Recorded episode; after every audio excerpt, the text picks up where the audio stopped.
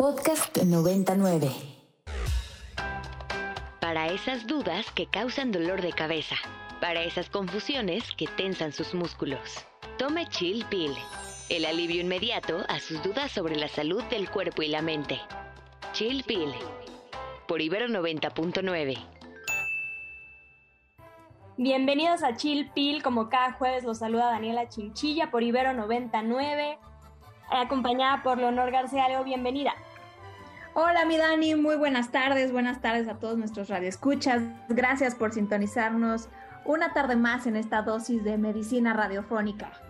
Así es, Leo, y bueno, pues una semanita del Día del Amor y la Amistad, y bueno, pues hoy vamos a hablar como siempre de amor propio y de cómo aportar cosas nuevas a nuestra salud. Así es, Dani, un tema bien interesante que eh, yo creo que, eh, bueno, va, va, a ser de, de mucha ayuda para las personas que viven con algunas enfermedades metabólicas que ya hemos platicado mucho en el programa, pero creo que también va a ser muy interesante porque yo he escuchado varias cosas respecto a estos medicamentos que vamos a explicar el día de hoy, cosas un poco controversiales, pero tendremos un experto que nos va a explicar todo respecto a, a ello. Pero ¿qué te parece si les recordamos nuestras redes sociales para que nos escriban y nos contacten por ahí? Claro que sí, les recordamos, estamos en Twitter en arroba ibero99fm con el hashtag chillpill. También nos encuentran en Instagram como chillpill99 y también nos pueden, se pueden comunicar a nuestro número de cabina al 55 529 25 99. Y bueno, pues también Leo, ¿dónde nos encuentran? Estamos también en plataformas, pueden buscarnos como Chillpill en Spotify, Apple Podcast, Google Podcast o la plataforma de su preferencia. Perfecto, Leo. Y bueno, pues, ¿qué te parece que para conocer más del tema y empezar a entrarle, vamos a tomarnos esta cápsula y volvemos?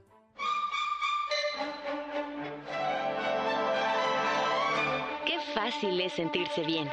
Un vaso, agua y ya está. Aquí te traemos tu cápsula.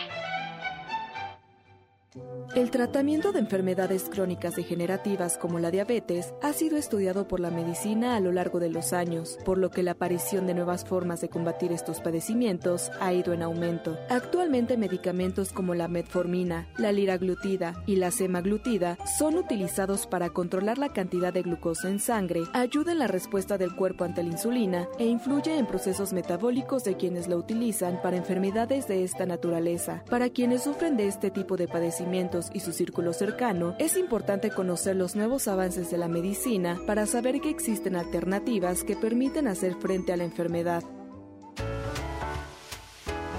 Feliz sin dolor, feliz sin dolor, feliz sin dolor todo el día. Venir al consultorio te devuelve la energía. Y estamos de vuelta el día de hoy aquí en Chilpil, en el consultorio con el doctor Germán González de la Cruz. Él estudió la licenciatura en, en médico cirujano por la Universidad Panamericana y realizó la especialidad en medicina interna por la Fundación Clínica América Sur y la Universidad Nacional Autónoma de México. Es, es subespecialista en endocrinología y metabolismo por el Instituto Nacional de Ciencias Médicas y Nutrición Salvador Subirán y la Universidad Nacional Autónoma de México. Germán, bienvenido a Chilpil, gracias por estar el día de hoy con nosotras. Hola Daniela y Leonor, muchas gracias por la invitación. A mí, pues para mí es un gusto estar con ustedes el día de hoy, platicar de un tema muy apasionante, en lo particular para mí y también seguramente para muchos de esos radioescuchas, así que pues encantado de estar aquí con ustedes. Y bueno, pues el doctor Germán este, se especializa, y no lo mencioné al inicio, pero a manera de introducción en en padecimientos como la diabetes, la tiroides, la osteoporosis, la menopausia, la hipófisis, la obesidad, entre otras, otros padecimientos. Pero Germán, platícanos, el día de hoy nos, vamos, nos vas a hablar de dos fármacos particularmente, la liraglutida y la semaglutida. Platícanos, eh, ¿cuál es el hallazgo de estos? Cuéntanos un poco para empezar a conocer más al respecto. Creo que sí, Dani. Pues mira, son dos fármacos que son realmente pues casi oro puro para nosotros que nos dedicamos a la endocrinología y metabolismo, dado que son fármacos que les llamamos ahora que son modificadores de la enfermedad, ya sea en área de diabetes o en área de obesidad. En ambas padecimientos se utilizan estos dos medicamentos, cambian un poco las dosis, pero eh, el, mecanismo de acción y cómo actúan estos medicamentos en el organismo, prácticamente cubrimos de entre 8 a 10 mecanismos que regulan la hiperglucemia en el caso de diabetes y con dosis más altas para pacientes que viven con obesidad podemos tener un control, eh, una pérdida de peso eh, bastante buena, mantenida eh, a lo largo del, tiempo a través de múltiples mecanismos, no solamente dejando de comer, ¿no? O, el, típico afecto de las anfetaminas con inhibición del hambre únicamente, sino que al contrario, tenemos un efecto en cuanto a control del hambre, saciedad temprana, eh, regulación de la, glucosa, de la insulina, la reducción de la, grasa, de los triglicéridos. Entonces son dos fármacos que eh, han tenido ahorita, vamos a hablar un poquito más adelante, muchos pros, muchos red flags que cuando son usados, eh, mal usados, ¿no? mejor dicho, pueden tener ciertos efectos secundarios. Cuando no hay un seguimiento médico y el típico que me lo recomendó mi amiga, mi vecina, que bajó de peso, y yo también lo quiero usar sin que nadie me haya revisado, ahí es cuando hay, vienen problemas. Y creo que es muy importante que en estos medios de difusión se informe a la población pues para hacer un uso correcto de los medicamentos, ¿no? Oye, Germán, y un poco, ahorita que te escucho, ¿este medicamento es, o sea, asumo por lo que acabas de comentar que no es controlado, o sea, está, está de venta abierta al público y por eso puede prestarse a este tipo de abusos? O, o, cómo es que se indica cuánto tiempo tiene en el mercado? Un poco para que nuestros radioescuchas conozcan más al respecto. Claro, sí, ambos medicamentos ya tienen, de hecho, liraglutida es, de los primeros que ya tienen en el mercado más de 3, 4 años. Semaglutida inyectable también ya tiene más de 2 años en el mercado y hace un año salió semaglutida oral para pacientes que viven con diabetes. Y, y, sí, Dani, realmente estos medicamentos pues los pueden encontrar en la farmacia, ¿no? No son un medicamento controlado como un antibiótico, por ejemplo, o un antipsicótico que te piden receta, cédula y super, los sellos y todo súper bien eh, identificado, estos medicamentos no. Entonces luego muchas veces, ¿no? Eh, el típico, ¿no? Reunión de, de, de, de, cierto grupo de amigos, ya a uno, a uno le, le, funcionó y lo empieza a recomendar y lo compra y pues obviamente, pues sin una supervisión médica, pues sí pueden haber ciertos efectos que luego son un poco alarmantes, que eso es lo que pues ha ocasionado un poco este revuelto sobre los efectos de, de semaglutida o liraglutida, ¿no? Pero realmente eh, cuando son usados de manera correcta, bien indicados, que los que lleve a un médico a cargo todo el, seguimiento, realmente son, como les, como les decía en un principio, oro puro para la endocrinología porque tenemos un control de las enfermedades metabólicas y, y pues al menos una solución a toda esta epidemia de obesidad, diabetes y em, enfermedades cardiovasculares que pues obviamente pues es una gran aliciente como para una, tener una, una respuesta, ¿no? Oye, Germán, eh, te saluda Leonor García y explícanos un poquito cómo funcionan. O sea, seguro son mecanismos súper complejos, eh, deben tener interacción, debe tener interacción con muchas hormonas, pero así si nos pudieras explicar con peras y manzanas qué hacen estos medicamentos en el organismo, ¿qué, qué nos dirías?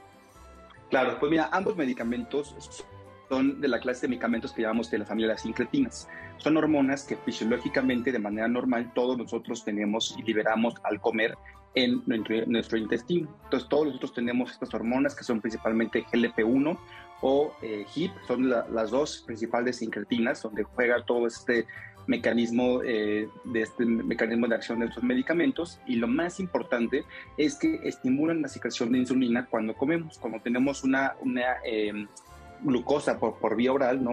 recibimos alimentos, se libera, estimulan en, el páncreas, que es donde se, se, guarda la insulina y se libera, eh, para que pues obviamente se pueda procesar mejor todo el tema del metabolismo y la glucosa. Pero además de, de facilitar la secreción de insulina, también tienen otros efectos que, se ha visto que estos receptores de GLP-1 lo tenemos en muchísimos órganos y es por eso que vemos efectos beneficiosos en muchos órganos. Por ejemplo, en uno de ellos, en el cerebro, eh, no sé, no sé, muchos igual y no se imaginan que ahí tenemos un control de donde se regula el hambre, la saciedad y se vio que hay receptores de, esta, de estas sincretinas de GLP-1 donde van a favorecer que el paciente eh, tengamos una inhibición del hambre, ¿no? Que tengamos una, una eh, que, pueda tener un patrón de alimentación mucho más estable para que obviamente ver los beneficios en cuanto a la, a la, reducción de peso, ¿no? Por ejemplo, en el músculo liso del estómago también favorece que tengamos una saciedad temprana, no retrasan el, vaciamiento gástrico y al tener una saciedad temprana, pues también el paciente empieza a tener, a corregir un poco las, las porciones de alimentos y eso pues obviamente también se ve favorecido para la pérdida de peso, ¿no?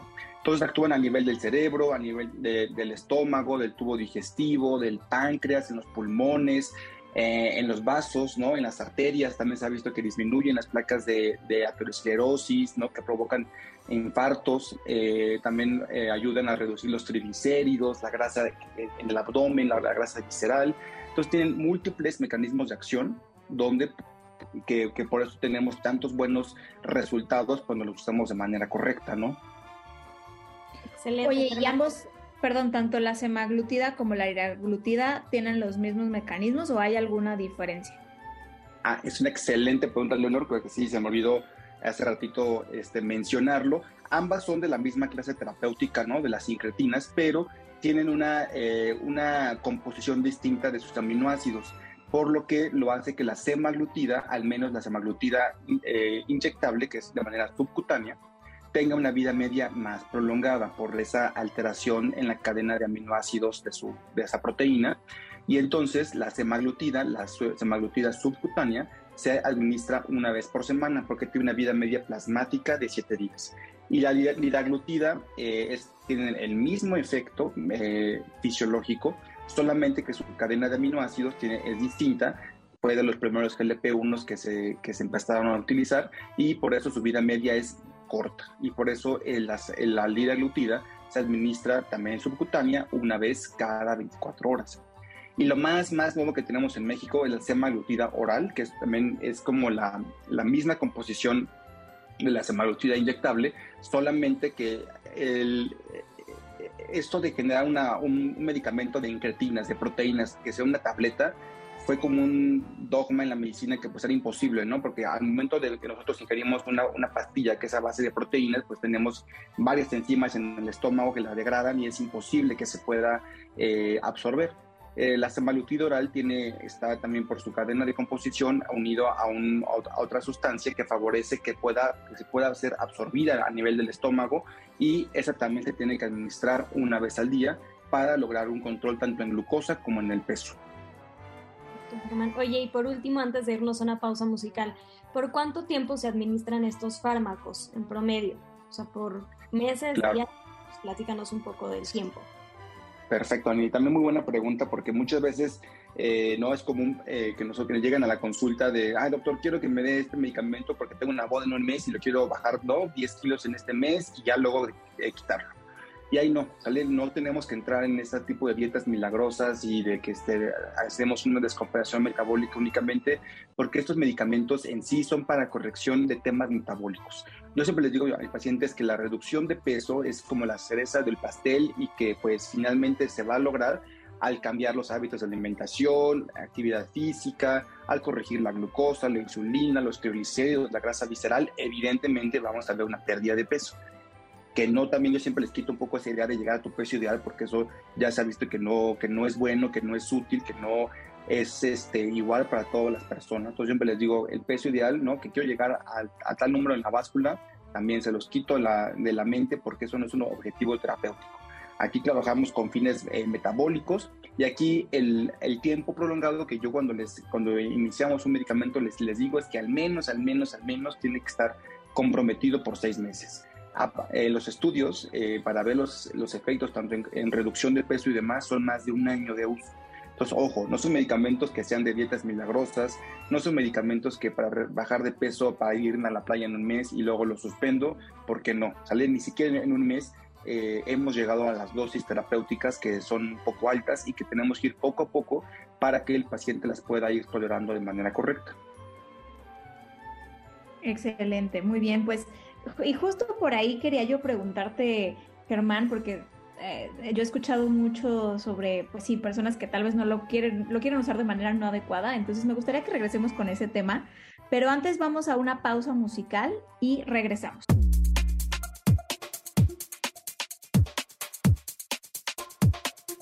Y estamos de vuelta en Chilpil conversando con el doctor Germán González de la Cruz, quien es subespecialista en endocrinología y metabolismo por el Instituto Nacional de Ciencias Médicas y Nutrición Salvador Subirán. Y bueno, pues les recordamos nuestras redes sociales. A mí me encuentran en Instagram como SIC Daniela Chinchilla. Leo tus redes, ¿dónde te encuentran? A mí me encuentran en Twitter y en Instagram como arroba leo-agg. Germán, si quieren encontrarte, ¿por dónde te contactan? Gracias, Leo. Mira, por eh, Instagram estoy como arroba endodf-bajo y por página de Facebook eh, también como arroba endodf o endocrinólogo doctor Germán González. Muchas gracias. Excelente. Oye, Germán, y yo quería preguntarte, porque ahorita hablabas de, bueno, que no es, no se trata de un medicamento que se usa solo un ratito para bajar de peso y estar muy bien para ir a la playa o a la boda, eh, porque, bueno, pues sí va a haber cambios metabólicos. En ese sentido, por ejemplo, una persona que ya tiene un bajo peso, porque, digamos, de manera saludable o quizá porque está eh, llevando a cabo un plan alimenticio muy, muy bien cuidado o quizá incluso tenga algún tipo de trastorno de la conducta alimentaria, pueden usar el medicamento porque esto supongo que les va a provocar todavía más pérdida de peso y a lo mejor ya no es saludable o qué nos dirías?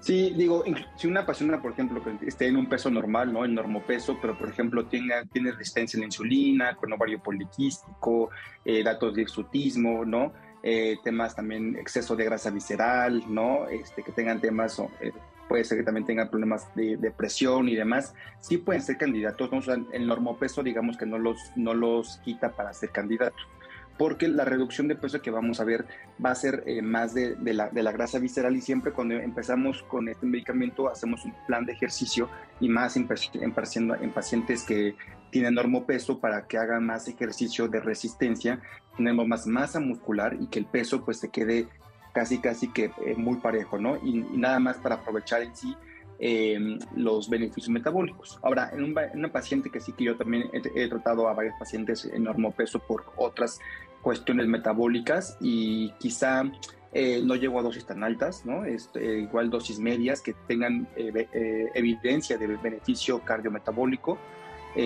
pero sin llegar tampoco a dosis altas que son para ya buscar una pérdida de peso, ¿no? Pero nada más así como mensaje clave que no por tener peso no son candidatas, no, ¿sabes? Si, si tienen otra condición que las que se puedan beneficiar, sí se pueden manejar, obviamente con precaución, quizá con dosis no tan altas, pero sí se puede usar. Oye, y, perdón, específicamente alguien con trastorno de conducta alimentaria, porque ahí he escuchado de algunos casos de personas con anorexia, bulimia, eh, ¿sería una contraindicación?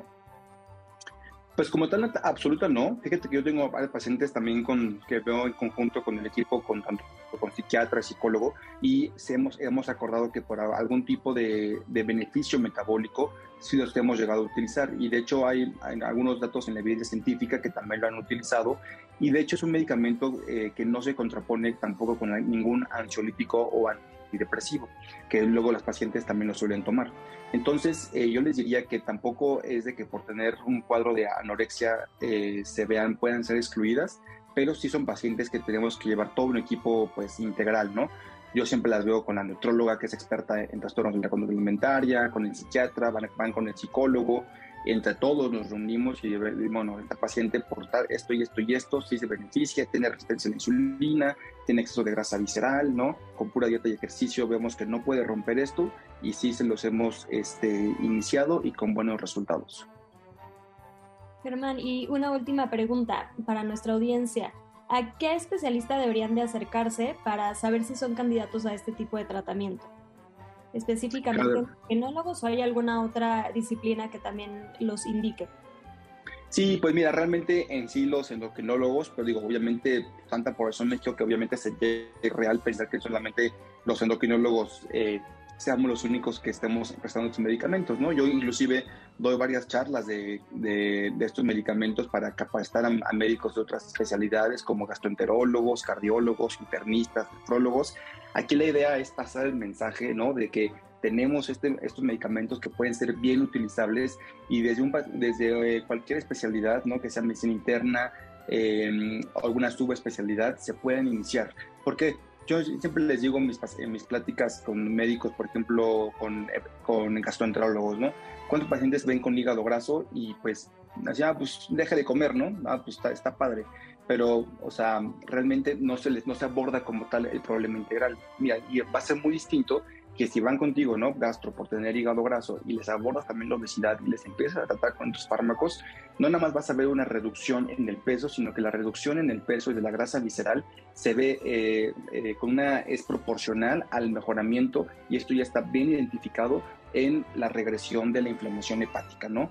A los nefrólogos para pacientes con insuficiencia renal, a cardiólogos con pacientes con dislipidemias, infartos, ¿no? Estos medicamentos reducen la mortalidad cardiovascular, eh, reducen que un paciente que ya tuvo un infarto vuelva a padecerlo. Entonces, obviamente también son para que también los utilicen internistas, ginecólogos, ¿no? que ven pacientes con ovario poliquístico y con sobrepeso y obesidad y pues también con puro tratamiento hormonal no, no lo vamos a llegar a un objetivo terapéutico. Si les agregamos también una terapia que les ayude para bajar de peso, bajar la insulina, la grasa visceral, también vemos muy buenos resultados. Entonces, en pocas palabras, Dani, yo diría que pues prácticamente todos los médicos pudiéramos, ¿no? Los que estamos al menos interesados en el manejo de la obesidad, y no, no nada más en obesidad, sino en todas sus complicaciones, que yo creo que no hay ni un órgano, ninguna especialidad que no tenga alguna alteración propia por la obesidad, ¿no? Seas neumólogo, cardiólogo, nefrólogo, cirujano, hasta cualquiera vemos alguna complicación relacionada con la obesidad y obviamente pues al tratarla y primero a reconocerla, Dani, porque luego es irreal